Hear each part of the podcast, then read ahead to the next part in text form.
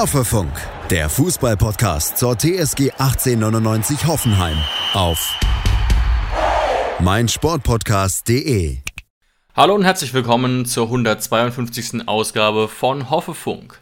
Nach einer Niederlage gegen Wolfsburg, die, würde ich sagen, dazu geführt hat, dass die Tabellensituation zwei Spieltage vor Schluss jetzt doch etwas undurchsichtig ist. Und mir persönlich macht das etwas Angst, macht das etwas Sorgen. Zumal ich gerade ähm, einen Kicker-Beitrag mitbekommen habe, bei dem Tobias Escher, eigentlich ein äh, Sportjournalist, den ich sehr schätze, sich durchgerechnet hat, dass er große Chancen darauf sieht, dass die TSG 15. oder 16. wird, Jonas. Und ich habe mir gedacht, dass wir das jetzt auch mal quasi live on air ausprobieren. Aber erstmal schön, dass du wieder mit dabei bist. Hallo.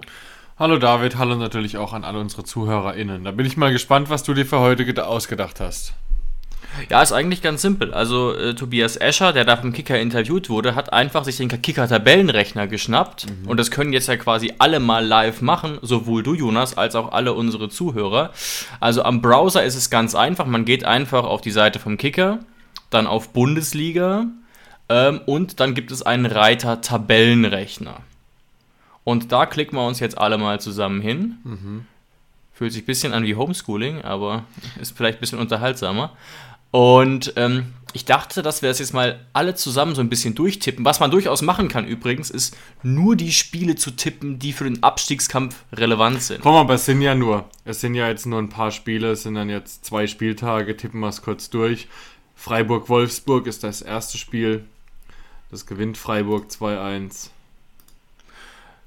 Was sagst du? Genau, und über die, über die Abstiegskampfspiele können wir ja noch ein bisschen länger reden, ja. aber können wir jetzt ja alle mal quasi gleichzeitig machen. Also ähm, ich sage einfach Freiburg gewinnt 2-1 gegen Wolfsburg, was sagst du?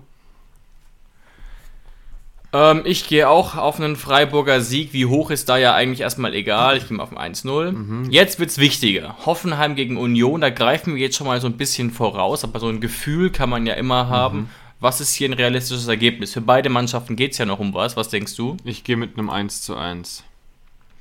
Ich habe tatsächlich auch eben schon gemacht und auch ein Unentschieden gewählt, ja. Aber weißt du, was ähm, das heißt, David? Wir haben ja ein bisschen die Fanbrille auf oder ein bisschen viel.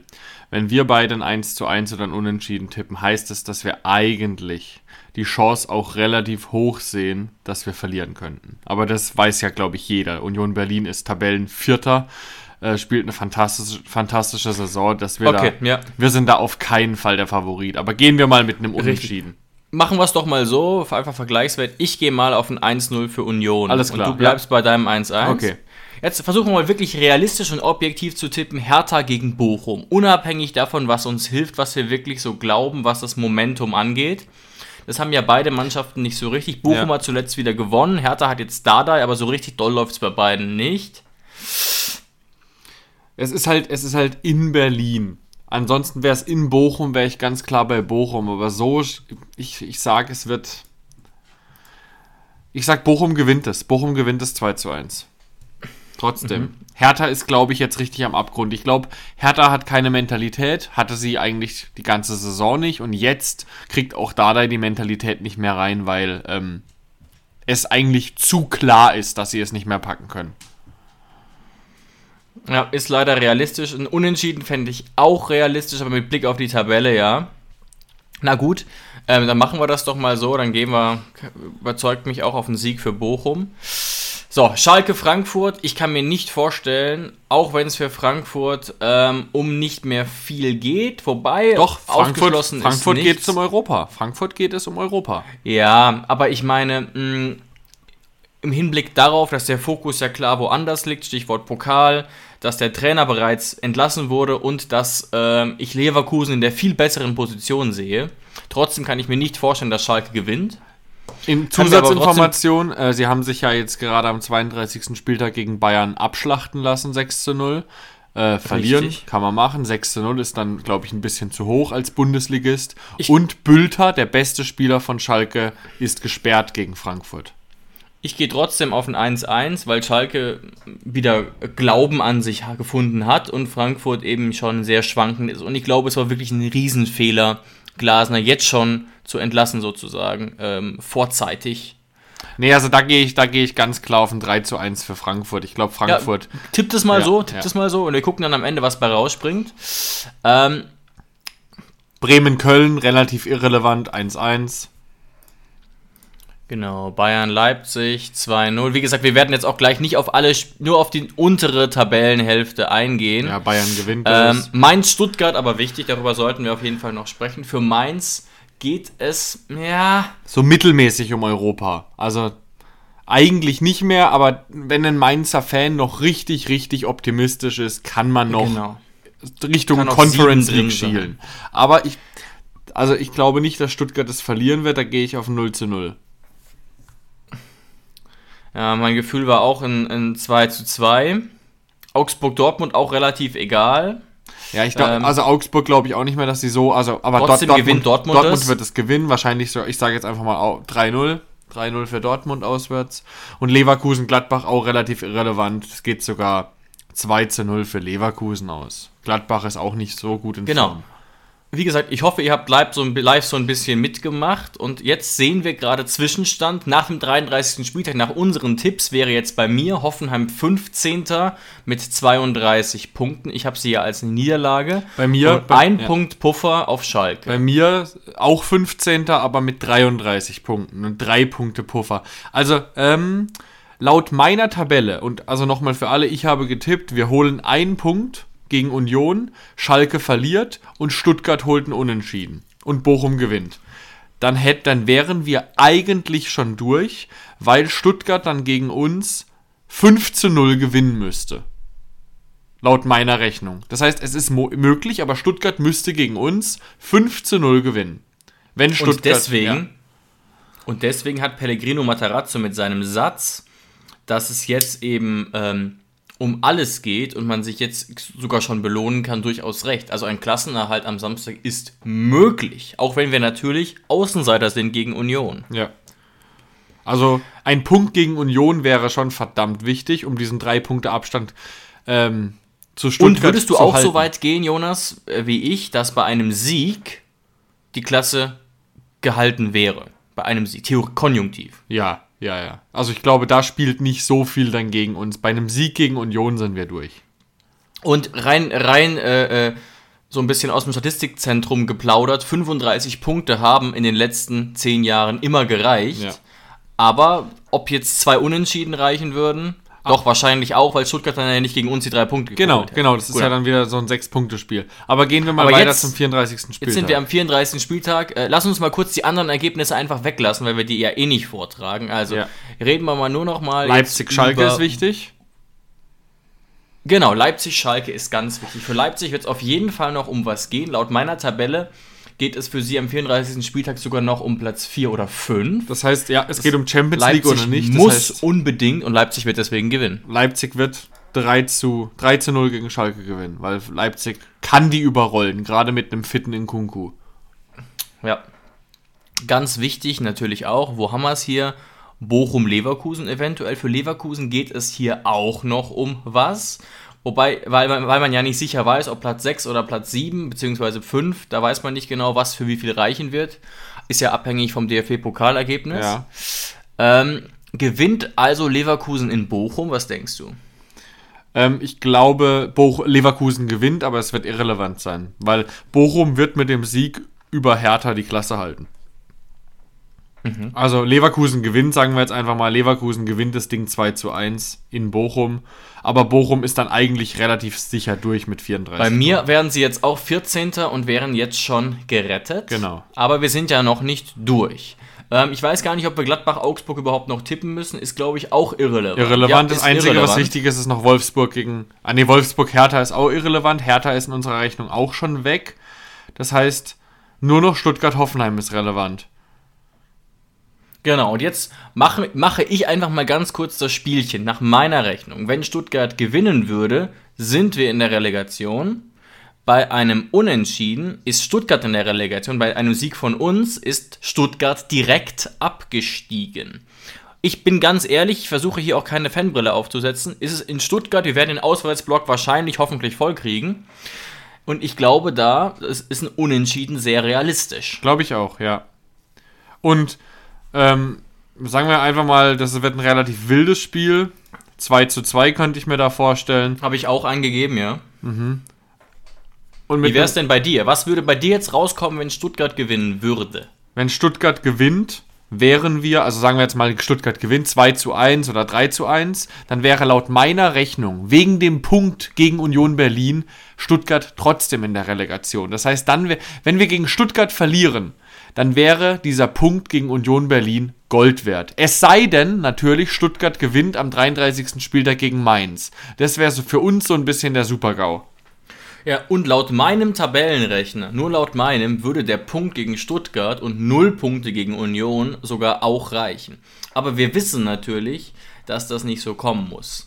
Ne? Das, also, also, ich glaube, man kann sagen, dass man jetzt Tobias Eschers Aussage nicht so sehr auf die Goldwaage legen darf, aber wenn man sich jetzt nochmal anguckt, wie die Tabelle jetzt gerade in der Sekunde ist, ist natürlich die Situation schon beängstigend, was natürlich massiv für uns spricht, ist der kleine Puffer und ist die Tordifferenz, die auf jeden Fall besser bleiben wird als die von Bochum und Schalke Ja. und sehr wahrscheinlich auch besser als die von Stuttgart.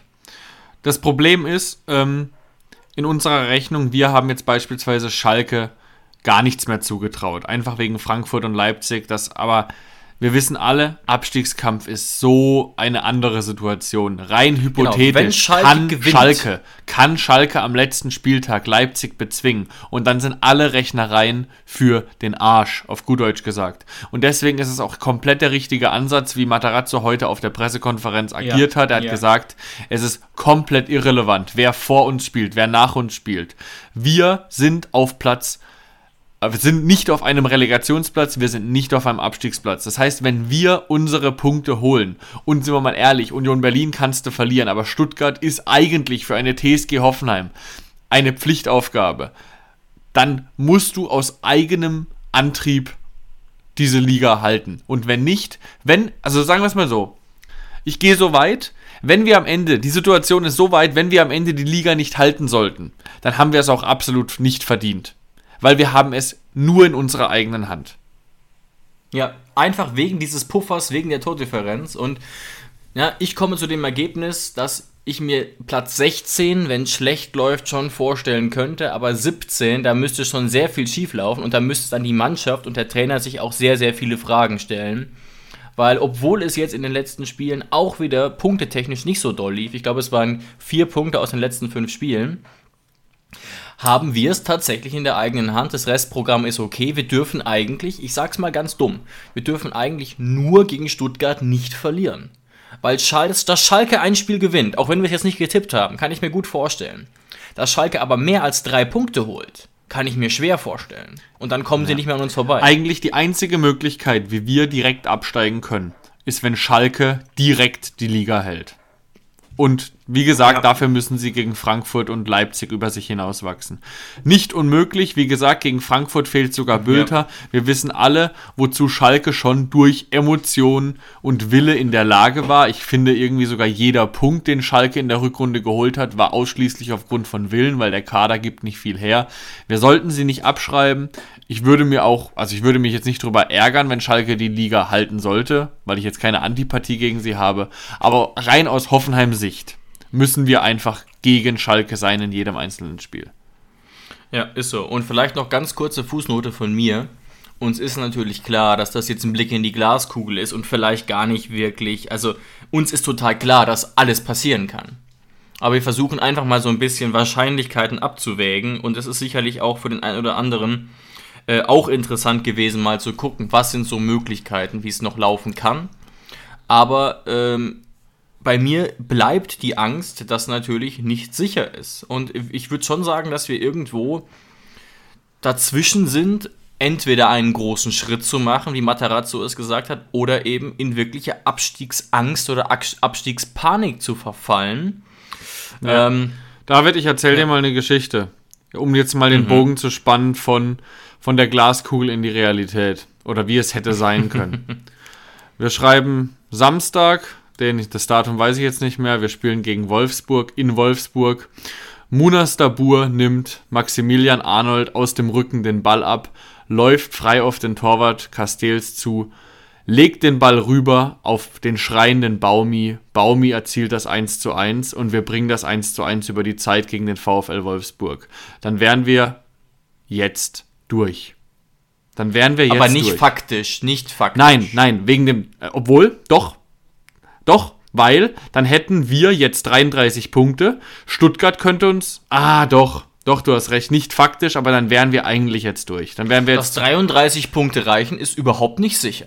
Du, du hast recht, du hast recht. Aber dann wären wir jetzt schon einen enormen Schritt weiter. Weiß ich nicht. Und darüber müssen wir jetzt natürlich reden. Also es ist auf jeden Fall so, ähm, dass es eine bittere Niederlage war und dass äh, Wolfsburg in gewisser Weise der glücklichere Sieger war. Woher weiß ich das? Weil es Niko Kovac selbst gesagt hat. Man nimmt sich, was man will. dann wilde Gerüchte entstanden. Fast nichts davon stimmt. Tatort Sport. Wenn Sporthelden zu Tätern oder Opfern werden, ermittelt Malte Asmus auf meinsportpodcast.de. Folge dem True Crime Podcast, denn manchmal ist Sport tatsächlich Mord. Nicht nur für Sportfans. Und darüber müssen wir jetzt natürlich reden. Also es ist auf jeden Fall so, ähm, dass es eine bittere Niederlage war und dass Wolfsburg in gewisser Weise der glücklichere Sieger war. Woher weiß ich das? Weil es Niko Kovac selbst gesagt hat. Und wenn das der gegnerische Trainer zugibt, dann ist da sicherlich auch ein bisschen was dran. Nichtsdestotrotz finde ich das Spiel ein bisschen kompliziert zu bewerten. Ich weiß nicht, Jonas, ob dir das auch aufgefallen ist, was Markus Lindemann, der Kommentator, so gesagt hat. Und ich finde, er hat sich extrem leicht gemacht. Was waren Markus Lindemanns zentrale Aussagen? Und die würde ich jetzt hier ganz gerne zerlegen, auch wenn er natürlich nicht zu 100% Unrecht hat. Er hat zwei Sachen gesagt, in etwas äh, gewählteren Worten. Fa äh, Sache 1, die TSG hatte total viele Chancen und muss zwei, drei Tore machen. Und zweitens, Dabur ist schuld. Das waren Markus Lindemanns Aussagen und die sind jetzt nicht falsch. Die sind aber, wenn man das ganze Spiel nochmal guckt, in der Zusammenfassung und sich die Statistiken nochmal vor Augen führt, extrem verzerrt. Warum? Wolfsburg hatte bessere Chancen. In Summe. Und was komplett vergessen wird, das ist zumindest meine These, ist unser schon durchaus schlampiges Defensivverhalten. Also ich, ich würde es so rumformulieren, Jonas, wenn Dabur das Ding macht, kann das Spiel sich komplett ändern. Das hätte ein total entscheidender Moment sein können, vielleicht sogar um das Spiel nochmal zu drehen. Das gleiche gilt aber auch fürs erste Gegentor. Wir waren super im Spiel Ja. und Angelino und Bebu verteidigen das total desolat. Und ich finde beide Szenen ehrlich gesagt gleich schlimm, weil das erste hat unser Momentum total, äh, jetzt muss ich aufpassen, welches Wort ich verwende, total äh, zerstört. Wir waren viel besser im Spiel als Wolfsburg. Ja, das stimmt. Wir hatten in der siebten Minute sogar durch Kramaric einen Lattentreffer. Ja. Wir waren im Spiel und dann kommt auf einmal die Situation, und das ist genau das, was ich gesagt habe, schon letzte Woche. Wo du mich gefragt hast, ist Ilas Bebu jetzt unser neuer rechter Joker? Wo ich gesagt habe, das, das hat einer mit dem anderen überhaupt nichts zu tun. Nur weil Ilas jetzt einmal ein gutes Spiel gemacht hat, kann er im nächsten Spiel wieder defensiv an seine Grenzen kommen. Und genau so war es einfach. Du hast einfach in dem Moment gesehen, ähm, dass Ilas Bebu einfach gewisse automatisierte Gedanken, die ein Verteidiger in der Regel hat, immer mal wieder umdrehen, immer mal wieder gucken, wo ist mein Gegenspieler im 16er im eigenen. Diese Gedankengänge, die hat er nicht automatisiert. Und genauso dumm hat er auch re- reingeguckt, als dann Kaminski an ihm vorbeigeschossen kam und er nicht mehr reagieren konnte. Also da war er quasi geschockt. Aber ich will auch zu Ilas Verteidigung sagen, du hast es ja gerade schon angedeutet, es war das Ende einer Fehlerkette. Riedle Baku ähm, wirft ein, hat Einwurf und es geht los damit, dass Jonas Wind sich nicht mal energisch anbietet. Eigentlich wollte niemand den Ball von Riedle Baku zu ihm geworfen haben. Jonas Wind bekommt den Ball, hat jede Menge Zeit, ihn zu stoppen. Akpokuma geht halbherzig hin. Angelino guckt auch nur so ein bisschen, was er so tut. Er hat jede Zeit der Welt, den Ball zurückzupassen zu Riedle Baku. Und dann passiert das eigentliche Problem. Riedle Baku hat locker 6, 7 Meter Abstand zu Angelino und jede Menge Platz, diese Flanke genau an den Mann zu bringen. Also es war eigentlich wie eine Trainingssituation für Riedle Baku, diese Flanke hereinzubringen. Und dann Das hast ist du Verteidigungssimulation. genau, genau, als Ja. wäre ja, als wäre das nur so ein Roboter, der der die Aufgabe hat, halbherzig hinzugehen. Aber Angelino hat dann irgendwann sogar abgestoppt und hat nur so halbherzig seinen Fuß reingehalten, aber er wollte Riedle Baku nicht an dieser Flanke hindern. Das war, da war kein Wille dahinter. Und dann kommt natürlich das Ende der Fehlerkette. Kabak und Brooks waren in der Mitte gebunden. Ähm, Bebu verliert Kaminski aus den Augen und Olli Baumann ist machtlos. Aber ja, da, das war die erste Situation, wo ich richtig dachte, okay, wir sind hinten nicht wach. Aber nicht nur Bebu, dem das mal passieren kann, als eigentlich ausgebildeter Stürmer, sondern auf jeder Position waren wir hinten einfach nicht da. Ja, und das ist ja auch das, was durchaus ein Problem ist. Ist jetzt gar nicht so aufgefallen, auch in der letzten Woche nicht so, dass einfach die, diese Fünferkette momentan sehr kurios zusammengestellt ist. Ne? Jetzt ist es mit Akpo wieder etwas besser geworden, aber dass der Bebu aushelfen muss, ähm, obwohl wir einen Fitness-Go hatten zu dem Zeitpunkt, dass Vogt nicht da ist, ist ein Problem und das war ja auch im zweiten Gegentor so. Also, weißt du, die haben da, glaube ich, eine Abseitsfalle versucht, aber das war ja, also, sorry, also das fand ich wirklich fast peinlich. Vielleicht bin ich da jetzt streng, vielleicht siehst du das als Abwehrspieler ein bisschen anders, aber dieser Chipball, wie leicht es ging, gut, dann auch ein bisschen Glück, dass Waldschmidt da, ohne aufs Tor zu gucken, den so genau ins Eck setzt, aber trotzdem, dass der Chipball so ankommt, Junge, Junge. Auch da keine Ordnung, fand ich. Das Interessante beim zweiten Tor, und der hat uns dann ja wirklich jeden Wind aus den, aus den Segeln mhm. genommen, mhm. ähm, da das Interessante, man denkt auf den ersten Blick, okay, Hoffenheim, wenn man das, wenn man das Tor sich anguckt, Hoffenheim muss da wohl auf Abseits gespielt haben und es hat nicht funktioniert. Das war aber gar nicht so. Akpoguma und okay. Be äh, Bebu, der ja dann mittlerweile auf der linken Seite gespielt hat, die haben überhaupt nicht auf Abseits gespielt, sondern sie haben Waldschmidt einfach aus den Augen verloren. Das ist ja noch schlimmer, Wolfsburg oder? war in Überzahl. Also das Abseits am Ende aufgehoben hat Kabak auf der anderen Seite. Deswegen war es kein Abseits. Da braucht man gar nicht darüber diskutieren. Das heißt, erster Fehler, unsere Kette war nicht auf einer Linie. Das ist schon mal der erste Fehler. Wir hatten überhaupt keine Ordnung drin. Fehler 2, es waren drei Spieler dort, auf der linken Seite und nur zwei Verteidiger. In dem Moment, wo ein Matcher, übrigens, auch noch ein Riesenfehler, ein Matcher hat alle Zeit der Welt. Kein Sechser erbarmt sich, da mal vernünftig draufzuschieben. Ich weiß nicht, was da mittlerweile los war. Vielleicht hat auch ein Geiger gefehlt, der das da gemacht hätte, der nochmal hingepackt hätte. Keine Ahnung. Könnte sein, ja. Aber ein Matcher, alle Zeit der Welt. Waldschmidt läuft in die Lücke, Kabak hält's abseits aus und genau in der Sekunde vorher entscheidet sich Akpoguma, ähm, Mamouche zuzumachen und rückt zwei Meter raus. Und genau eine Sekunde bevor der Pass kommt, entscheidet sich Bebu, auf die linke Seite zu gehen und den Außenspieler zuzumachen. Und in dem Moment hat keiner mehr ein Interesse an Waldschmidt, außer ein Matcher. Und ja, dann hat er natürlich alle Zeit der Welt und gurkt den Ball dann auch noch ein bisschen glücklich rein, aber eine Fehlerkette aus drei, vier Fehlern am Stück, ähnlich wie beim ersten Tor. Und dann sage ich es dir so, wie es ist. Wenn das ähm, unser Verteidigungsverhalten am 32. Spieltag im Abstiegskampf ist, gegen einen Kandidat für die Europa League, dann hast du es auch nicht verdient zu gewinnen. Ja.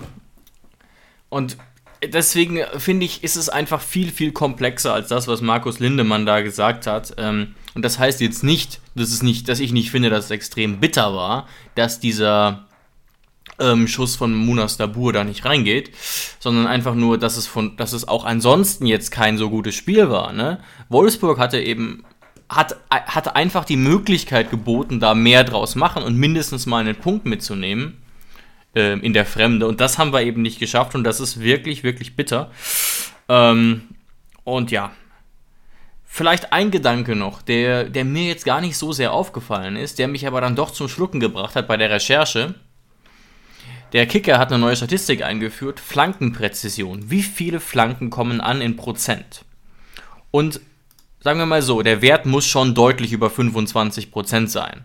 Bei Wolfsburg war der, glaube ich, bei 35. In diesem Spiel bei uns bei 5%. Das ist ein unfassbar beschissener Wert im Vergleich. Ähm, also, und sagen wir mal so, Flanken sind ja schon zunehmend ein wichtigeres Mittel geworden, jetzt auch unter Matarazzo und das hat ja auch hin und wieder geklappt. Ich erinnere mich da an zwei, drei Tore, Baumi zum Beispiel, Kramer, wo das gut geklappt hat, durch Angelino und Pavel und das hat in diesem mhm. Spiel offensichtlich auf dieser Statistik ja gar nicht funktioniert. Und letzter Gedanke, sorry Jonas, dann kannst du nochmal äh, mich korrigieren oder was, was ergänzen. Von dieser Chancenflut, von der Lindemann da fünfmal gesprochen, habe ich nichts gespürt X-Goals 0,75. Das ist der zweitschlechteste Wert von allen 18 Teams am ganzen Spieltag. Wo ist diese Chancenflut? Also natürlich hätten wir selbst ein Tor schießen können oder müssen. Ne? Und nicht nur dieses Eigentor. Da hätten wir vielleicht schon ein 2-2. Aber da sich auf so eine Erzählung zu berufen und die immer, immer wieder stark zu machen, finde ich irgendwie dann schon schwach und nicht so, so ein bisschen den Spielverlauf zu sehen. Ähm, Wolfsburg war da auch einfach cleverer, und, aber das ist doch keine Chancenflut. Da haben wir doch schon ganz, ganz andere Spiele gesehen. Ich erinnere mich gerade so ans letzte Jahr unter Nagelsmann. Das war oft Chancenflut und, und keine Tore. Ja, was mich eigentlich am meisten erschrocken hat am Spiel gegen Wolfsburg, und das war gar nicht die Chance von Dabur, natürlich, ey, das weiß er selber am besten, dass ein Stürmer den machen muss oder querlegen muss. Ähm, zur Wahrheit gehört Klar. aber auch, Munas Dabur hat sich den Ball auch selbst erkämpft. Ne? Also das hätte auch nicht jeder gemacht. Aber jetzt mal äh, fern davon. Ich fand, es war für den 32. Spieltag und bei beiden Mannschaften ging es noch um was, ein sehr schwaches Bundesligaspiel. Genau, genau. Weil überhaupt, ich, mir hat jegliche Dynamik dabei gefehlt. Jetzt sagen natürlich viele, ja, was erwartest du auch bei Hoffenheim Wolfsburg, aber genauso, ähm, ha, genauso ohne Glamour, wie für manche objektive Bundesliga-Beobachter dieses Spiel Hoffenheim-Wolfsburg sich anhört, genauso unglamourös war das Spiel am Ende auch. Ich habe überhaupt keinen Kampf, überhaupt keinen Wille gespürt. Es war auch eher ein, ein, ein sehr unkörperliches Spiel. Ja, und beide Mannschaften haben den Kampf nicht so wirklich angenommen. Jetzt kannst du natürlich sagen, am Ende Wolfsburg musste ihn auch nicht annehmen, weil Wolfsburg hat eben durch unsere Fehler früh geführt, ähm, hat dann durch unseren Fehler den Deckel drauf gemacht. Und das Eigentor am Ende war dann auch relativ irrelevant. Also Wolfsburg hat es einfach clever zu Ende gespielt. Und wir muss, wir haben Wolfsburg überhaupt nicht in die Situation gebracht, dass sie nochmal aufwachen müssen. Beispielsweise hätten wir noch das 1 zu 1 geschossen, dann hätte Wolfsburg zeigen müssen, okay, dass sie nach Europa wollen. Aber auch das, diese Chance mussten sie ja auch nicht nutzen. Und ja, es war einfach ein unterdurchschnittliches Bundesligaspiel, das fand ich erschreckend. Ähm, ich glaube nicht, dass es so sein wird, weil gegen Union Berlin agierst du einfach körperlicher, weil du da irgendwie mehr Bock drauf hast, weil die dich auch dazu zwingen, mehr Körper ja, die zwingen dich dazu. Glaub zwingen ich dich auch, dazu, Ja, genau. aber wenn wir mit, dem, mit der gleichen Aggressivität und mit dem gleichen Wille wie gegen Wolfsburg in das Spiel gegen Union Berlin gehen, schlachten die uns ab. Da bin ich hundertprozentig sicher. Ähm, und so viel und noch kurz zu den Flanken. Das Problem bei uns ist einfach, warum die auch nicht ankommen. Früher zu Zeiten von Raum und von Schulz, so wie wir und auch von Kader Jabek, wenn er fit ist, haben wir das immer so gemacht. Wir waren nie, fand ich, eine Flankenmannschaft, wir waren aber eine Mannschaft der Hereingaben. Und Hereingaben waren früher, Schulz zieht vorbei, Raum zieht vorbei, Kader Jabek geht auf die Grundlinie, hebt kurz den Kopf und schaut, ob er ihn mit Zug auf die, auf quasi auf den Fünfer bringt oder sogar in den Rückraum. Solche Aktionen haben wir mit Angelino gar nicht mehr, weil ihm selbstverständlich das Tempo fehlt. Unsere jetzigen Flanken sehen eher so aus. Angelino ungefähr 20, 30 Meter weg von der Auslinie, kriegt den Ball, nimmt ihn an, guckt hoch, in der Mitte stehen zwei Leute, die aber viel kleiner sind als die Innenverteidiger und er flankt ihn einfach rein. Natürlich sind die Flanken nicht schlecht, aber das sind hohe Flanken, die einfach eigentlich nur dann reingehen, wenn Baumi ein bisschen aus den Augen gelassen wird. Weil ein Baumi ist ein guter Kopfballspieler, aber gegen einen 1,90 großen Innenverteidiger gewinnt er doch kein Kopfballduell und das ist einfach unser Problem. Ja, das ist sicherlich ein Teil des Problems, auch dass man schon an einzelnen Stellen merkt, dass der Kader nicht perfekt zusammengestellt ist vielleicht, auch vielleicht nicht für das, was Materazzo spielen will, auch wenn er natürlich gar nicht beteiligt war an der Kaderplanung. Ne? Also das Ja. müsste man dann vielleicht eher nochmal mit Breitenreiter und Rosen und so weiter klären. Passt jetzt nicht hier hin, aber ich weiß ganz genau, was du meinst. Und, und Aber David, ich darf dich daran erinnern, Sko war fit und er spielt nicht. Und Sko wäre jemand, der ist noch am ehesten jemand im Kader, der sowas spielen kann wie ein Raum, wie ein Schulz. Das ist Sko, Ja, das ist nicht Angelino. Na, na, natürlich wäre die Kombi Pavel-Sko prädestinierter für das, was du gerade gefordert hast, als Angelino. Andererseits, ne, er, hat, er bringt ja irgendwie seine Vorlagen. Und das ist eben so das Schizophrene an der aktuellen Saison von Angelino. Der wird jetzt auch einen Verein finden, der okay ist. Aber dieser Verein wird vorher nicht wissen, wo die ganzen Schwächen von ihm liegen. Der wird, die, die werden nur sehen, oh, 10 Vorlagen, voll gut für einen linken Außenverteidiger. Aber dass er sich dann eben wieder solche Böcke erlaubt, äh, wie, beim, wie beim Stellungsspiel, dass man sich denkt, ja, äh, Digga, ist es, ein, ist es jetzt ein Trainingsspiel, nachdem du zwei Stunden äh, Lauftraining gemacht hast oder was, ist, ist dann wieder nicht klar. Das ist so ganz, ganz schizophren und du sagst es ja, es sind einfach immer die gleichen Flanken. Aber gut, ähm, ihn rauszurotieren würde jetzt auch absolut keinen Sinn mehr machen. Pavel kann frühestens gegen Stuttgart wieder spielen. Skoff ist, äh, Sko ist auch angeschlagen jetzt, also ganz Könnte, ganz könnte aber eine Option sein für den Kader. Ja. Aber glaube ich nicht, dass der in die Startelf reindrückt. Ich glaube. Ja, aber David, jetzt, das ist ja eine super interessante Frage eigentlich. Jetzt hat Bebu einmal gut gemacht, hat dann gegen Wolfsburg nochmal eine Chance bekommen als rechter Joker, ähm, hat es dann jetzt also eigentlich nicht mehr verdient, leistungstechnisch das nochmal zu machen, gerade gegen so eine Unioner Mannschaft, die wirklich auch mit Fünferkette agieren, wo auch die Außenverteidiger mitgehen, die auch viel flanken, ähm, die kontern. Hat es ein Bebu jetzt nochmal verdient, als rechter Joker zu spielen, oder musst du da einen anderen Weg einschlagen und vor allem wen? Ja, ich würde jetzt tatsächlich mal eine etwas überraschende Aussage platzieren, die die aber wahrscheinlich überhaupt keine Relevanz hat für übermorgen, und da mich mal an einer, an einer Formulierung von Thomas Tuchel bedienen. Ich glaube, das Spiel gegen Union ist kein Ilas Bebu-Spiel. Und zwar gar nicht. Eigentlich auf keiner Position. Er wird trotzdem spielen. Ne, weil, er, weil er okay in Form ist, aber ich kann mir leider gar nicht vorstellen, dass Ilas Bebu auf irgendeine Art und Weise gegen Union äh, äh funktioniert. Jonas, die haben die wenigsten Gegentore der ganzen Liga stehen unglaublich kompakt, auch vergleichsweise tief, zumindest dafür, wie viele Punkte sie haben, wenn du weißt, was ich meine. Mhm. Ähm, und deswegen kann ich mir gar nicht vorstellen, dass Ilas da mit seinem Tempo irgendwas ausrichten kann, weil wir gar nicht in diese richtig schnellen Konter kommen werden, fürchte ich, außer es gibt individuelle Fehler bei Union. Und deswegen ist es von meinem Gefühl her überhaupt kein Ilas-Spiel. Ich glaube trotzdem, dass Ilas äh, rechter Joker spielen wird, weil Sko angeschlagen ist. Ich könnte mir aber sehr gut Sko rechts vorstellen, als rechter Außenverteidiger. Mhm. Ähm, würde ich aber, wie gesagt, fast ausschließen, weil er ähm, ja, körperliche Beschwerden hat, laut Matarazzo. Wenn Kevin Vogt fit wäre. was wir, er nicht ist. Was er nicht ist, aber wenn er fit wäre und wenn wir eine weitere Option fürs Zentrum hätten, dann würde ich ohne lang zu zögern, aufgrund der defensiven Stabilität, Akpoguma den rechten Joker überlassen. Nicht, oh, weil dann Akpoguma, nicht, weil dann mhm. Akpoguma wieder für die nächsten zwei Jahre nur der rechte Joker ist und nicht mehr in die IV, sondern weil er das dann für einmal wieder aushelfen muss. Im nächsten Spiel kann er dann gerne wieder in die IV rücken. Er macht es super. Er hat eine super Entwicklung hinter sich. Aber Akpoguma ja, ist ja. jemand, der kann sich gegen Union Berlin auf der rechten Seite da richtig reinfighten. Das wäre, und jetzt überlege ich gerade, haben wir die Möglichkeit, die, die Innenverteidigung auch ohne Akpoguma zu bilden? Eigentlich nicht. Die einzige Nein. Option wäre. Kabak ist auch noch angeschlagen. Die, ja, genau. Die einzige Option wäre Brooks, Kabak und Ermin Bicacic. Und dann links Angelino und rechts Akpo. Das halte ich aber nicht für eine Option, die Matarazzo im Kopf hat.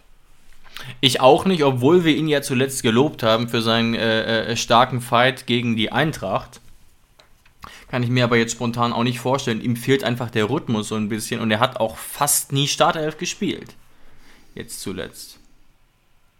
Ein Socki ist immer noch gesperrt? Richtig. Wie lange ist der gesperrt? Also auf jeden Fall jetzt noch, aber der ist für mich eh keine Option aktuell. Ja, da würde ich tatsächlich viel, viel zu eher, verunsichert, oder? Würde ich auch eher mit Biko gehen tatsächlich. Vor allem ja. Aber ich, auch wenn unabhängig davon, ob es Matarazzo, dass es Matarazzo nicht machen wird, hältst du es für so eine schlechte Option? Biko, wir kennen doch alle Biko, wie er ist. Natürlich ist er nicht der fitteste im Kader. Er ist mit Sicherheit nicht der schnellste im Kader. Er ist mit Sicherheit auch nicht der Kopfballstärkste im Kader. Aber er ist vom Mindset wahrscheinlich am 33. Spieltag hundertprozentig da. Ja, der hat das High-Performer-Mindset. Ja, ja. So ist es, so ist es. Der hat die Haifisch-Mentality. Ja, ähm, ja, also ich, ich bin wirklich äh, äh, sehr überzeugt von Biko, gerade nach seinem Spiel gegen die Eintracht. Die einzige Gefahr, die ich sehe, liegt daran, dass der Player to Watch von Union Berlin ja Geraldo Becker ist, mit einer Top-Saison, mit hohem Tempo. Und wenn Biko spielt, hätten wir zwei ultra langsame Innenverteidiger.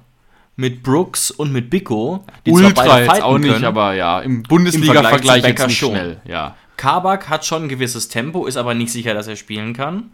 Ähm, das wäre das Einzige, wo ich mir nochmal Gedanken machen würde. Aber ähm, die Frage ist halt, wie wichtig wird, der, wird die äh, äh, äh, rechte Joker-Position sein? Also links hat ja zuletzt Jeremy Roussillon gespielt, ich, den ich jetzt offensiv für keine so große Gefahr halte. Gieselmann kann da, glaube ich, auch spielen. Ja, also das Tempo bei Union kommt schon eher übers Zentrum. Also Trimmel kommt dann über die rechte Seite. Ein Trimmel. Zuletzt auch nicht mehr. Reden, reden wir gleich noch kurz drüber. Trimmel zuletzt gebencht. Ja, ja. Aber sie spiegeln ja eigentlich unser System. Genau, das ist vielleicht wichtig festzuhalten. Sie spiegeln quasi unser System, ja. Ähm, ja, aber du hast recht. Jetzt gerade mit Blick auf, auf Becker wäre es vielleicht dann doch wichtig, Akpoguma im Zentrum zu, zu behalten, auf, aufgrund seines Tempos. Vielleicht kann eben ein Bebu dann in diesem Spiel doch mal über rechts die Akzente setzen, weil er von Roussillon Gieselmann doch nicht so sehr gefordert wird. Könnte sein. Ja, ja. Was wir auf jeden Fall machen müssen. Und das ist ja eigentlich bei uns immer so. Wir können nicht sagen, diese Aufstellung mit diesen Leuten funktioniert nicht und diese Aufstellung funktioniert immer. Es ist immer eine Ja. Kopfsache. Wenn ich Spieler kritisiere in, ein, in einzelnen Spielen, ist es eigentlich immer wegen der Einstellung. Beispielsweise jetzt Angelino in der einen Situation, da hat mir die Einstellung gefehlt. Denn Angelino hätte den Pass von Riedle Baku energischer verhindern können. Es kann natürlich trotzdem sein, dass, der, dass die Flanke genauso gekommen wäre, aber dann wäre Angelino wenigstens schuldfrei. Ja. Es geht in jeder einzelnen Aktion um diese Kopfsache. Und das ist, das, das ist ja auch der Punkt, warum ein, ein Biko oder ein Geiger auch so inspirierend ist und warum das so Fanlieblinge sind. Weil die in jeder einzelnen Sekunde, auch ein Baumgartner gehört dazu, weil die in jeder einzelnen Sekunde ihren Kopf dafür hinhalten würden, um den Ball zu erobern. Und dann gibt es eben auch einige Spieler, die, die legen diese, diesen letzten Willen eben nicht immer an den Tag. Da gehört in einzelnen Spielen auch ein Kramaric dazu. Kramaric ist auch jemand, der nicht in allen Spielen immer hundertprozentig ähm, diesen, letzten, diesen letzten Biss für sich freischalten kann. Und Ist aber nie, keine neue Entwicklung. ist keine neue Entwicklung. Ja, aber ich bin der Meinung, Matarazzo sollte schauen, dass er in den letzten zwei Spielen so viele Spieler wie möglich auf dem Platz hat, die diese Mentalität haben. Es geht jetzt nicht mehr um schönen Fußball. Union Berlin wird dich eh keinen schönen Fußball spielen lassen. Das ist der Grund, warum Union Berlin da Ja. ist, wo sie sind. Die zerstören dich. Union Berlin ist eine Mannschaft, Du nimmst einen Ball an im Zentrum, versuchst dich, versuchst dich zu drehen und du hast bei Union Berlin, zack, sind die da. Die sind noch mal eine Millisekunde schneller da als alle anderen Mannschaften. Das ist Union Berlin. Und da brauchst du einfach Spieler, die 90 Minuten dagegenhalten und nicht nach dem ersten ein, zwei Mal Auer sagen, oh, heute wird das nix. Und darauf wird es ankommen. Ja, ja, äh, guter Punkt. Und deswegen denke ich schon auch, dass wir noch mal kurz darauf eingehen müssen, dass Geiger fraglich ist weiterhin. Der konnte ja auch nicht spielen, weil er sich beim, beim ähm, Warmlaufen verletzt hat am, am letzten Wochenende. Und ich denke, das ist schon ein ganz, ganz wichtiger Faktor, dass der wieder spielen könnte. Auch wenn ich jetzt Rudi nicht schlecht fand. Aber es ist schon genau das, was du jetzt ansprichst, verkörpert schon ein Geiger nochmal bestimmt 10, 20 Prozent mehr als ein Rudi. Rudi ist schon der viel spielerischere Typ als Geiger. Also wenn du jetzt mit beiden Spielern so eine Pass-Challenge machen würdest, ne? Pässe an den Mann bringen, Pässe in den Laufen, da gewinnt Rudi, aber da setzt sich 50 Euro drauf, eindeutig. Aber bei Rudi- dem, was wir jetzt gerade brauchen, auch ohne Ball, sehe ich Geiger klar vorne. Rudi ist kein Spieler für den Abstiegskampf. Fertig. Ist einfach so. Ja, ist, ist jetzt hart, das über so eine Legende so zu sagen, aber ist auch mein Gefühl, ja. Das ist auch der Grund, warum er bei Bayern ja auch gar nicht so schlecht war. Ich meine, ich weiß, viele haben sich drüber kaputt gelacht, dass er bei Bayern war. Ey, wenn er gespielt hat, hat er da wunderbar seinen Job gemacht. Er hat genau das gemacht, was er sollte. Bei Schalke hat er wieder nicht so gut funktioniert, weil er kein 29 Länderspiele auch, ne? ja, weil er er ist einfach kein Spieler, der egal wie alt er ist, egal wie gut er ist, egal wie erfahren er ist, der mit seinem Mundwerk und mit seiner Art, wie er spielt, vorausgeht. Er hat einfach andere Qualitäten. Und diese Qualitäten passen halt nun mal eher zu Mannschaften, die fußballerisch besser sind und nicht so zu Mannschaften, die fußballerisch limitierter sind, aber kämpfen müssen. Und wir müssen halt momentan einfach kämpfen. Und da ist so ein Spieler wie Geiger einfach besser. Ja, und deswegen fände ich das auch tatsächlich ganz, ganz wichtig. Und auch ganz, ganz wichtig eben, dass Sko wieder fit ist, unabhängig davon, ob er jetzt als Joker kommt oder äh, wie auch immer. Ähm, das ist schon wichtig, weil wie gesagt, äh, Vogt und Kadajabek fallen sicher aus, was schlimm genug ist. Und ich hoffe eben, dass man sie bis, bis nächste Woche da wieder fit kriegt. Mhm. Ja, und es ist wirklich so, Jonas, wie du eben gesagt hast, gegen Union, dass wir da auch in letzter Zeit nicht so gut aussahen. Wir haben, glaube ich, nur sieben Bundesliga-Duelle bestritten gegen Union und haben da ähm, im Schnitt etwa 1,1 Pünktchen geholt. Das ist keine Katastrophe, aber auch nicht gut, zumal der Trend in diesem Fall nicht unser Friend ist. Also der Trend geht, äh, äh geht Richtung Union. Mhm ähm, weil uns eben das gar nicht gefällt, dass sie, dass sie das Spiel kaputt machen und dass sie dann letztlich auch echt stark bei Kontern und bei Standards sind und da müssen wir wirklich höllisch, höllisch aufpassen. Eine Sache, die vielleicht noch wirklich Hoffnung machen könnte, ist, also mal der erste Gedanke.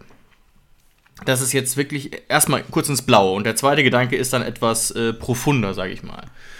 Ist Union wirklich eine Mannschaft von der Erfahrung her, ähm, von der Qualität her, die sich dann am Ende, die dann die Mentality, wie auch immer besitzt, dann die Champions League da klar zu machen.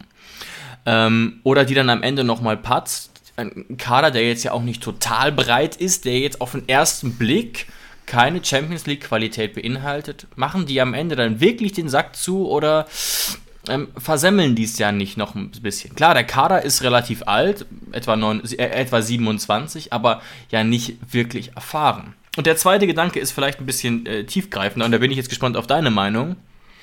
Der Kapitän hat für Schlagzeilen gesorgt, äh, Christopher Trimmel, und zwar für sehr ungute Schlagzeilen. Und zwar hat er sich öffentlich beklagt über seine neue Rolle. Christopher Trimmel hat in den letzten fünf Bundesligaspielen 104 Minuten gespielt. Das ist nicht mal ein Viertel der Spielzeit. Er wurde gebencht.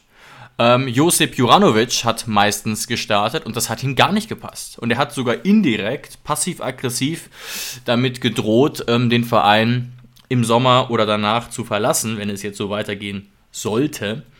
Und das bezeichnet auch äh, äh die Union-Führungsriege und Coach äh, Becker als ja, unglücklich.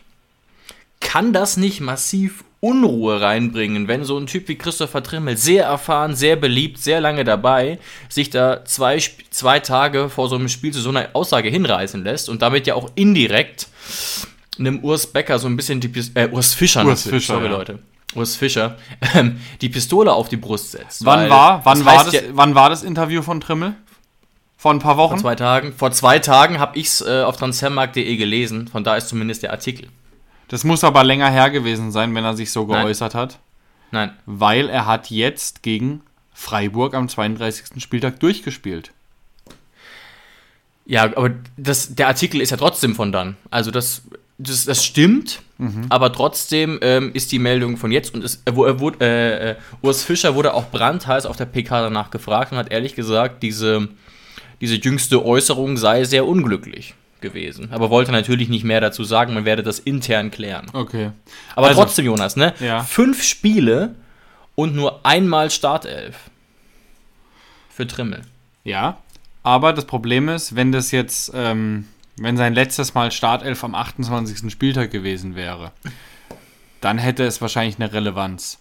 Aber wir müssen ja in die jetzige Situation gucken. Beide Thesen von dir. Du hast gesagt, ist Union Berlin eine Mannschaft, die am Ende dann noch in so Finalspielen es zu Ende bringt. 32. Spieltag, sie hatten ein kleines Finale in Union in Berlin gegen Freiburg. Sie haben 4 zu 2 gewonnen. Musst Da du auch erstmal machen. 32, das war ihr Finale. Sie haben bewiesen, sie können es gegen Freiburg. Und Trimmel hat gespielt, Trimmel hat durchgespielt. Das heißt, ich, und sie haben gewonnen.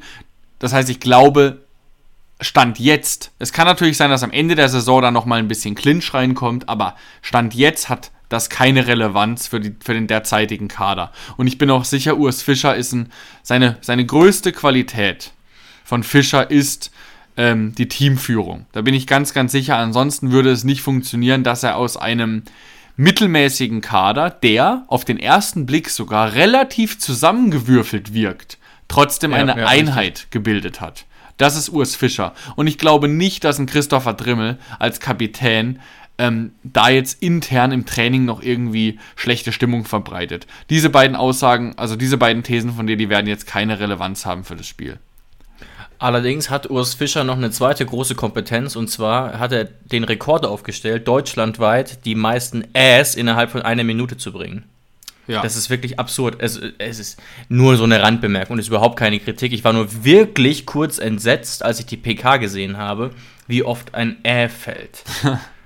Also zählt einfach mal mit. Ähm, wer Langeweile hat, kann mir ja einfach mal unkommentiert bei Instagram die Zahl schreiben. Das ist wirklich irre. Aber ansonsten stimme ich dir zu. Es ist beeindruckend, was er mit dieser Mannschaft leistet. Jonas, nochmal ganz kurz als Ergänzung.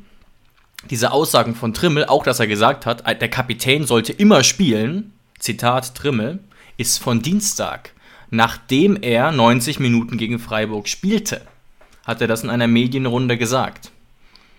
Laut RBB und Transfermarkt.de. Ja, aber vielleicht war es ja auch so, oder vielleicht ist Urs Fischer auch clever genug, um zu wissen, okay, Trimmel bringt noch seine Leistung. Ähm, es ist jetzt für die letzten zwei Spiele noch an der Zeit, Trimmel in einem Vier-Augen-Gespräch jetzt einfach recht zu geben, ihm zu sagen, du spielst, du bist ein wichtiger Mann für mich, du spielst jetzt auf jeden Fall noch am Ende. Und dann gucken wir, was nach der Saison ist. Weil ansonsten hätte er gegen, gegen Freiburg auch nicht gespielt, wenn er Trimmel nicht für eine gute Option gehalten hätte. Dafür war das Spiel gegen Voll, Freiburg voll. zu wichtig. Es ist nur einfach kurios. Ja, es also- ist kurios, auf jeden Fall. Und vielleicht noch, bevor wir jetzt dann für die Folge zum Ende kommen, noch Ja. ein kleiner Lichtblick aus unserer Sicht, weil so viel spricht ehrlich gesagt nicht Gerne. für uns. Aber es ist immerhin, und das ist unser schöner kleiner Lichtblick für den Schluss, es ist immerhin nicht in Berlin dieses Spiel. Ansonsten könnten wir nämlich eigentlich, dann müssten wir den Fernseher gar nicht anschalten. Weil Union Berlin, wie viele Spiele haben sie dieses Jahr daheim schon verloren? Ich weiß nicht. Kein einziges. Kein einziges. Hm, Sie haben interessant. 36 Punkte daheim geholt, 10 Siege, Aber 6 Auswärts deutlich schwächer, ja. 6 Unentschieden, keine Niederlage. Das heißt, man das Maximum, was man in Union, also in Berlin rausholen kann, ist Stand jetzt ein Unentschieden. Und daheim, äh, auswärts sieht die Quote schlechter aus. Da haben sie nur 23 Punkte, haben schon siebenmal verloren. Es ist auf jeden Fall machbar, Berlin zu schlagen, aber dann eben auswärts. Und es ist in Sinsheim das Spiel, es ist ausverkauft. Und ich glaube nicht, dass so viele, wie jetzt das jetzt bei Schalke oder Frankfurt waren, von Berlin, 3.000 bis Berlin-Fans sind. 5.000 werden kommen. Genau. Also ich glaube, da wird auf jeden Fall eine, eine schöne blaue Unterstützung sein für dieses Wochenende. Vielleicht noch eine ganz kurze mh, Frage zum Abschluss, weil ich glaube, du wirst über die Antwort auch ähm, ja, belustigt sein. Urs Fischer hat in der PK gesagt, die TSG sei gefährlich wegen ihrer Unterschiedsspieler. Dann hat ein Reporter gefragt, ja, könnten Sie die mal benennen? Wer sind denn Ihrer Meinung nach die Unterschiedsspieler? Urs Fischer hat drei Namen genannt. Was denkst du, welche drei Namen waren das? Na gut, er muss ja Kramaric genannt haben.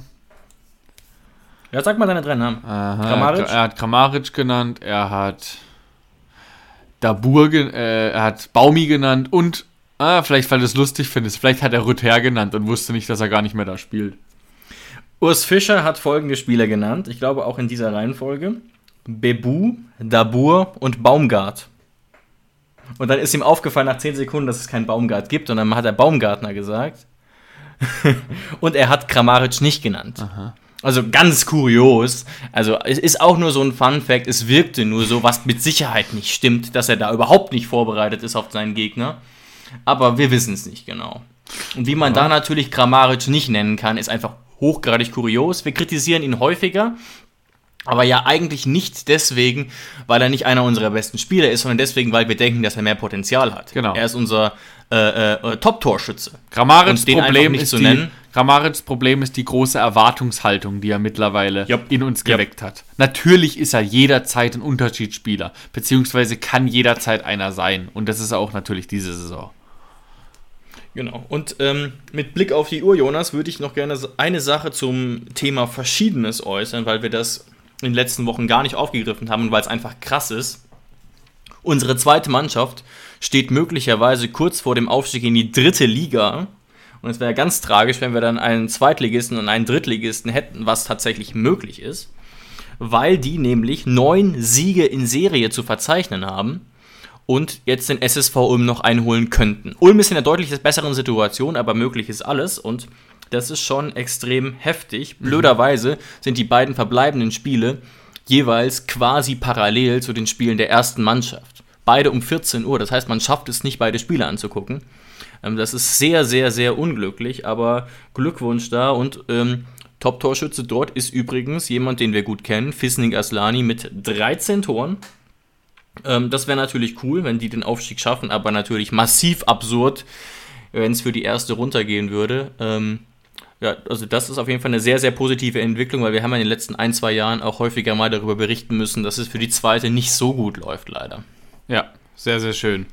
Ähm, eine gute zweite ist auch immer die Basis für eine gute erste, weil da kann man die Talente dann einfach viel besser entwickeln und auch Genau. mal junge Spieler herlocken, weil man sagen kann, ey, die zweite spielt ja bei uns auch dritte Liga und nicht vierte. Drücken wir auf jeden Fall die Daumen. Wir werden auch in den nächsten Wochen auch immer wieder ein bisschen darüber berichten. Aber unser Hauptfokus liegt jetzt natürlich gerade jetzt Absolut. in dieser schweren Phase ähm, auf unserer ersten Bundesligamannschaft. Ansonsten haben wir eigentlich nichts mehr für diese Woche. Es bleibt einfach nur Daumen drücken, bibbern, ein bisschen auch, auch wenn Matarazzo es sagt, er tut es nicht. Ich werde es tun. Ich werde natürlich auch auf die anderen Plätze gucken. Werde natürlich auch gegen Schalke, gegen Hertha, gegen Augsburg, gegen Bochum, gegen Stuttgart, alles Mögliche sein. Weil ein bisschen Schützenhilfe kann nie schaden. Ganz genau. Vielen Dank an euch fürs Einschalten und ja, hoffentlich uns allen ein schönes Fußballwochenende. Ciao, ciao, macht's gut. Wie baut man eine harmonische Beziehung zu seinem Hund auf? Puh, gar nicht so leicht. Und deshalb frage ich nach, wie es anderen Hundeeltern gelingt, beziehungsweise wie die daran arbeiten. Bei Iswas Dog reden wir dann drüber. Alle 14 Tage neu mit mir, Malte Asmus und unserer Expertin für eine harmonische Mensch-Hund-Beziehung, Melanie Lippisch. Ist was, Dog? Mit Malte Asmus. Überall, wo es Podcasts gibt.